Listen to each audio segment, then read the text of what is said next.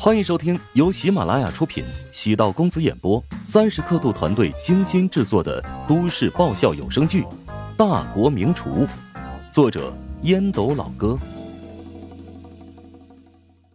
第九百七十一集。乔治是一个行事很果断的人，觉得什么事情可以做，会迅速开始研究如何去做。如果测算风险为零，那么就会迅速开始组织筹划。想要起盘，难度不算很大。胡展娇可以通过至交咨询调查公司，查出近期濒临破产的食品工厂，以较低的价格将之购入，再以这家食品工厂作为基础，研发生产乔帮主系列食品。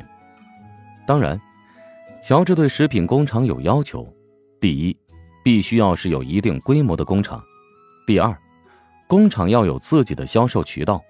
第三，工厂的设备改造之后，能够以乔治提供的食品配方完成规模化生产。乔治写完方案之后，发现已经是凌晨三四点，将方案发送给胡展娇。等到胡展娇上班之后，他会收到这封邮件，然后研究里面的细节。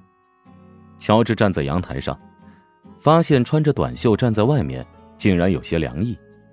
再深呼吸一口，帝都凌晨的空气很新鲜。这几年的环境治理成效明显。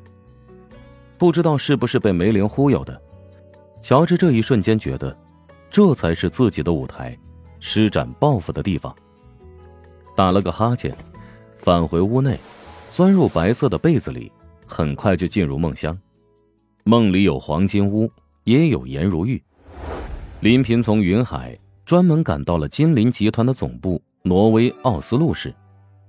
金林集团知道林平是公司第二大股东，因此格外重视，安排了较高的接待规格。林平没有前往酒店休息，而是让司机将自己送到金林集团总部。挪威的建筑不像国内那么高峻，金林集团总部位于一处六层的红色房子。里面的装修典雅精致，给人一种小资轻奢之感。创始人兼总裁奥格是个大腹便便的胖子，尽管才四十多岁，头发已经变成了银丝。他嘴里叼着一根拇指粗的雪茄，浓浓的烟雾挡住了他的面容。等林平出现之后，他将雪茄剪灭。林总，欢迎你来到挪威。奥格的身边是一个三十来岁的女子，首先出声。她是集团的新任财务总监司冉冉，也是林平在云海聘请安排到金陵集团的眼线。林平与司冉冉点头致意，与奥格主动伸手。奥格先生，好久不见，你看上去精神状态不错。司冉冉暗忖，林平还真是会表演。奥格现在仿佛每天都在过世界末日，怎么可能不错呢？奥格与林平没有面对面见过，之前通过视频有过沟通。至于林平和乔治购买股份，都是通过司冉冉进行操作。但奥格对公司第二大股东充满了感激，如果不是他及时施以援手，辛苦创建的公司被自己的合伙人吞并，自己还将受到牢狱之灾。奥格目光低垂的说道：“你看上去比想象中还要年轻。你说我的状态很好，我可不敢苟同。我现在的状态糟糕透顶，公司这个月的订单全部都被取消了。虽然我们可以通过合同追讨一些违约金，但很多老客户都没有了。我现在充满歉意，因为让你接下了一个糟糕至极的烂摊子。”林平对奥格的性格做过详细的研究，具有魄力，也有领导力，但为人很固执，容易冲动，抗压能力一般。林平面带微笑：“我从云海前来是帮你解决问题的。现在公司面临的问题，并不是你个人的过错，而是行业出现了负面。其实，这对我们而言也是一个很好的契机。好的契机。”经营三文鱼的公司在挪威有很多家，但经历这一轮洗礼之后，会优胜劣汰，将那些不合格的、为了利益盲目扩张、违规饲养的竞争对手全部淘汰掉。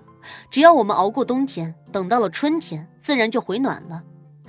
对了，听说最近有一首华语歌在贵国特别流行。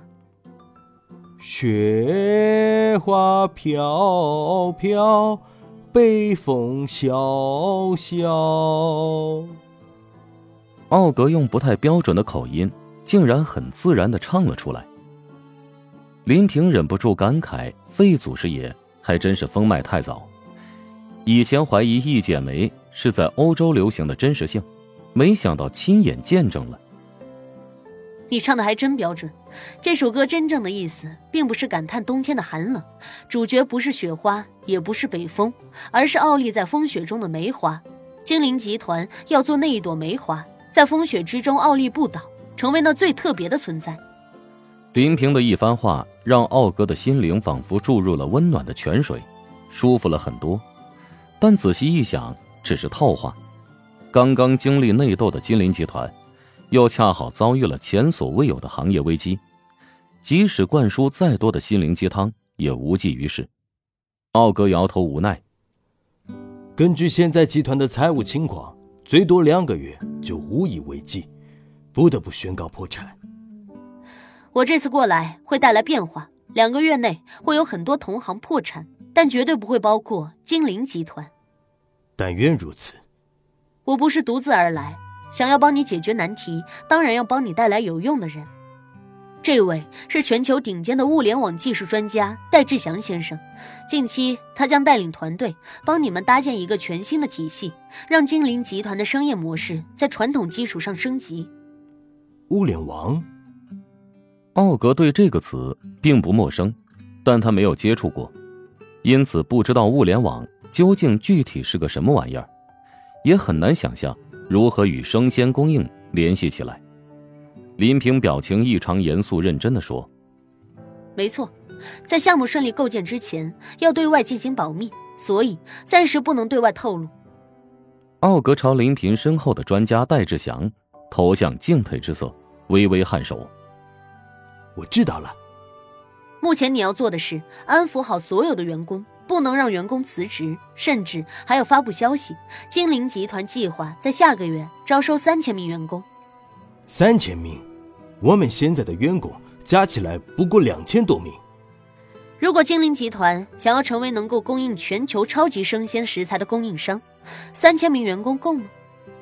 的确不够，但你的想法实在太疯狂了。我们现在想活下来都很难。林平冲着奥格笑了笑。他脑海中回想起乔治跟自己当初提起这个疯狂的想法，跟奥格也是一个反应，心中暗道：如果不尝试，注定是咸鱼，为何不疯狂一把呢？奥格并不是第一次接触华夏人，他见过很多华夏人，似乎都有神奇的魔力。很多华夏人刚来到北欧，一贫如洗，十几年过去，不仅在异国他乡站稳了脚步。而且还拥有深不可测的财富。本集播讲完毕，感谢您的收听。如果喜欢本书，请订阅并关注主播。喜马拉雅铁三角将为你带来更多精彩内容。